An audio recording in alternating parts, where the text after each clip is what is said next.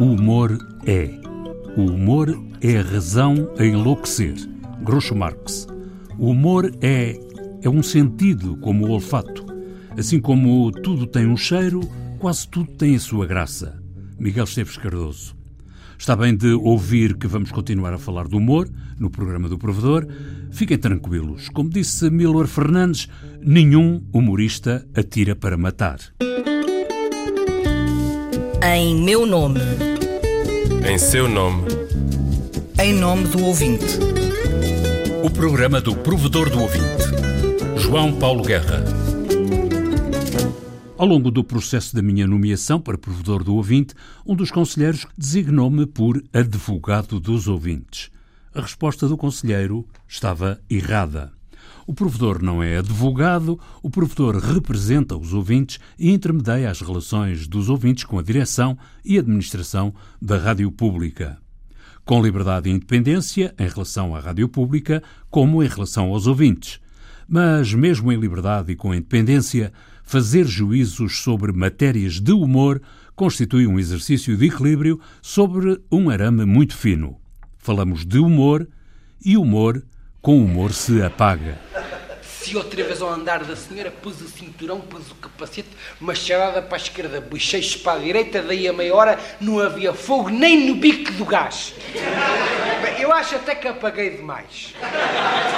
Um ouvinte já me fez notar que no passado ouvia o Raul Solnado, o Zequinha e a Lelé, os Parodiantes de Lisboa e outros, ouvia-os nas suas emissões originais e o humor era mais ingênuo, mais inocente, menos atrevido.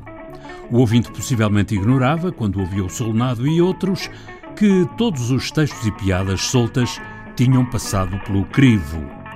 E aqui está agora o provedor, nos termos dos respectivos estatutos, a exercer o seu papel, privilegiando funções pedagógicas e de formação do cidadão como consumidor de rádio.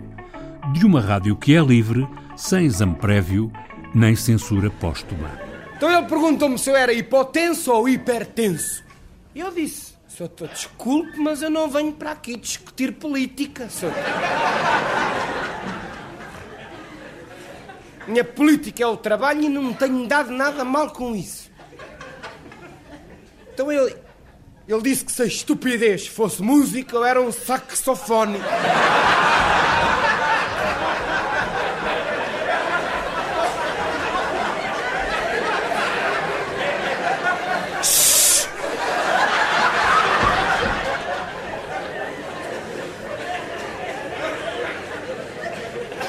Vocês riem-se de cada coisa.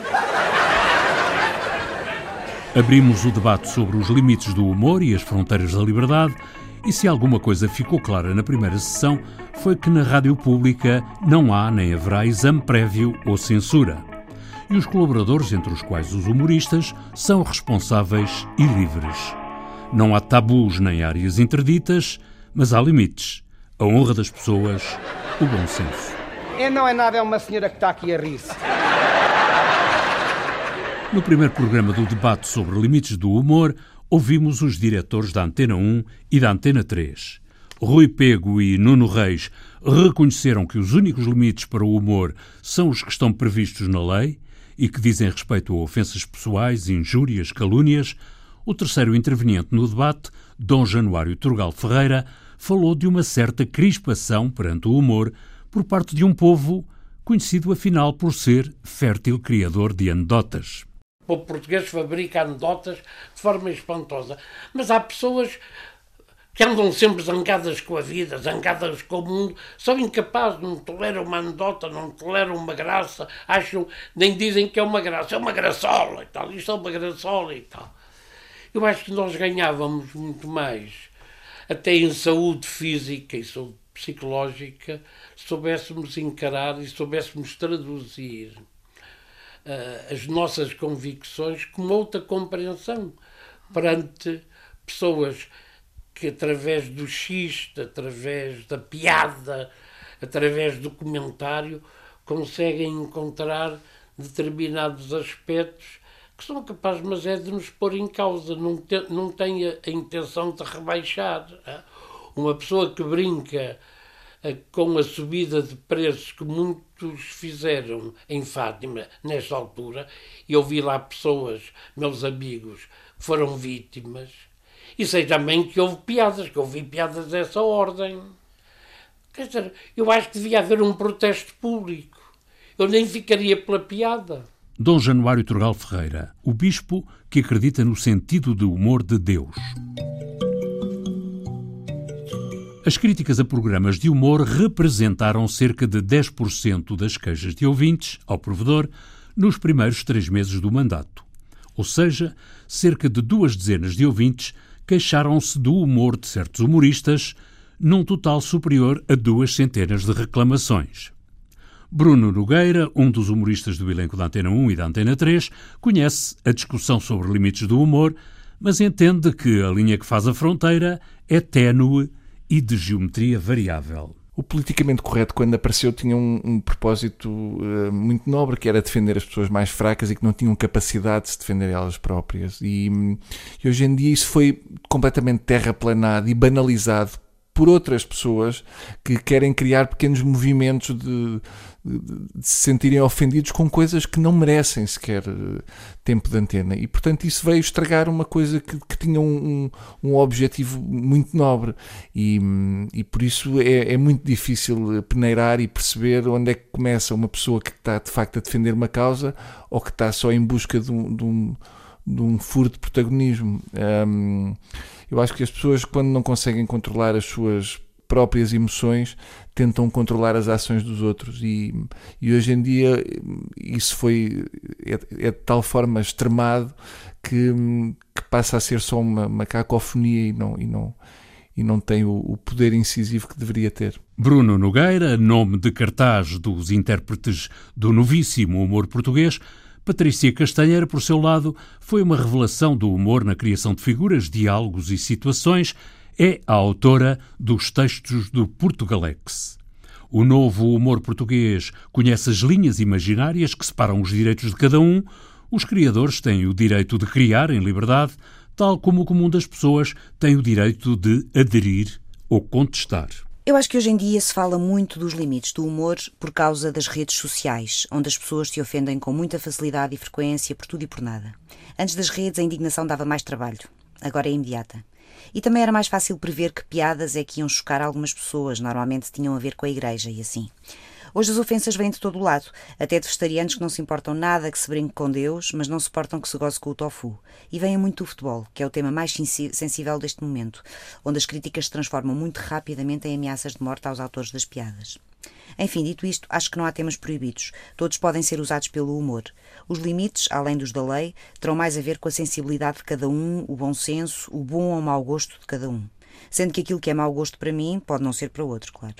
E as pessoas têm o direito de se ofender, desde que o façam de forma civilizada, sem partir para as tais ameaças. E têm, sobretudo, o direito de mudar de estação, de canal ou de página quando não gostam. Há humor para todos os gostos, até para os intolerantes às piadas sobre Satã. Humor sem limites, mas liberdade sem barreiras. Gustavo Cardoso, professor de Sociologia da Comunicação no ISCTE, reconhece e identifica o humor que passa por todos nós na vida em sociedade. O humor faz parte da vida em sociedade. É uma forma que nós encontramos de abordar muitas vezes questões sérias ou questões que de outra forma não teriam possibilidade de fazer parte de uma conversa. Porque normalmente o humor uh, aborda questões sérias. É uma forma de a brincar, dizer uma verdade ou uma posição.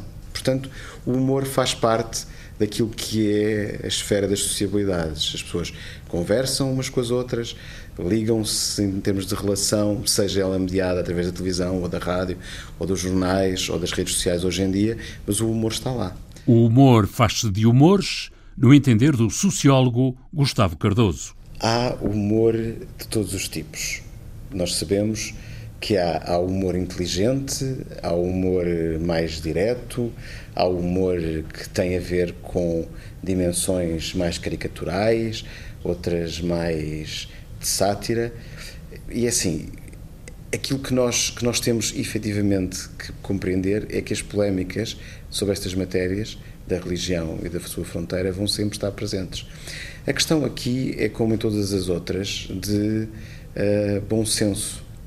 É óbvio que tem que se dar resposta quando existem queixas sobre estas matérias, mas a questão, em última análise, é, no sistema democrático, é se a maioria está ou não de acordo com uma determinada prática do humor ou se a maioria considera que é condenável essa prática. O humor, como tudo na vida, terá limites, mas o sociólogo observa que os limites não estão registados na lei. Não há regras escritas, uh, são regras da experimentação também. Por vezes, os humoristas também gostam de testar o limite. Uh, e, portanto, normalmente, quando existe algum tipo de situação em que há um, uma, um, um conjunto alargado de pessoas a queixar-se sobre uma determinada matéria, isso quer dizer que provavelmente esse limite foi ultrapassado.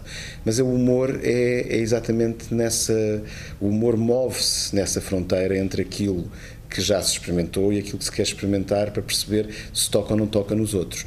Porque a prática humorística é isso. Assim, não há humor sem a capacidade de produzir algum efeito no destinatário, naquele para quem se dirige. Limites do humor, fronteiras do bom senso, barreiras das religiões, o humor percorre uma verdadeira prova de obstáculos. Há efetivamente um problema. Uh, não é um problema com todas as pessoas, mas algumas pessoas não aceitam a dimensão do humor associada à religião. Consideram ofensivo e consideram que efetivamente se ultrapassou um determinado limite.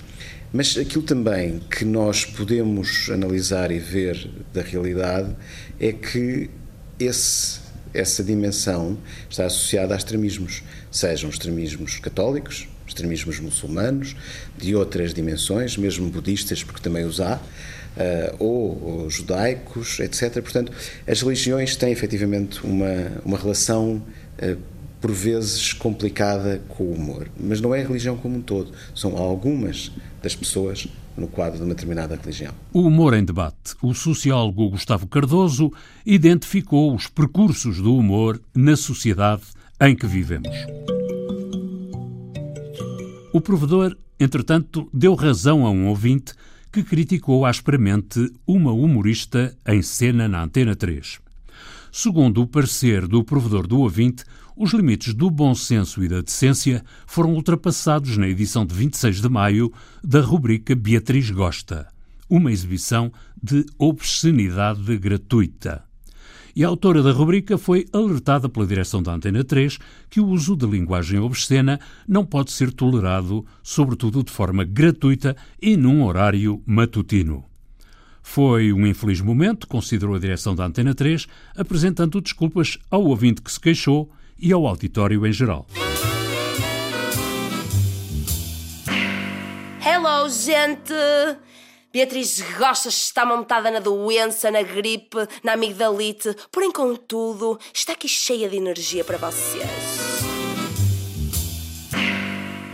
Em duas edições do programa do Provedor, em nome do ouvinte, ouvimos Rui Pego, diretor da Antena 1, Nuno Reis, diretor da Antena 3, Dom Januário Turgal Ferreira, bispo da Igreja Católica, Patrícia Castanheira, autora do Portugalex, Bruno Nogueira, humorista, Gustavo Cardoso, sociólogo da comunicação.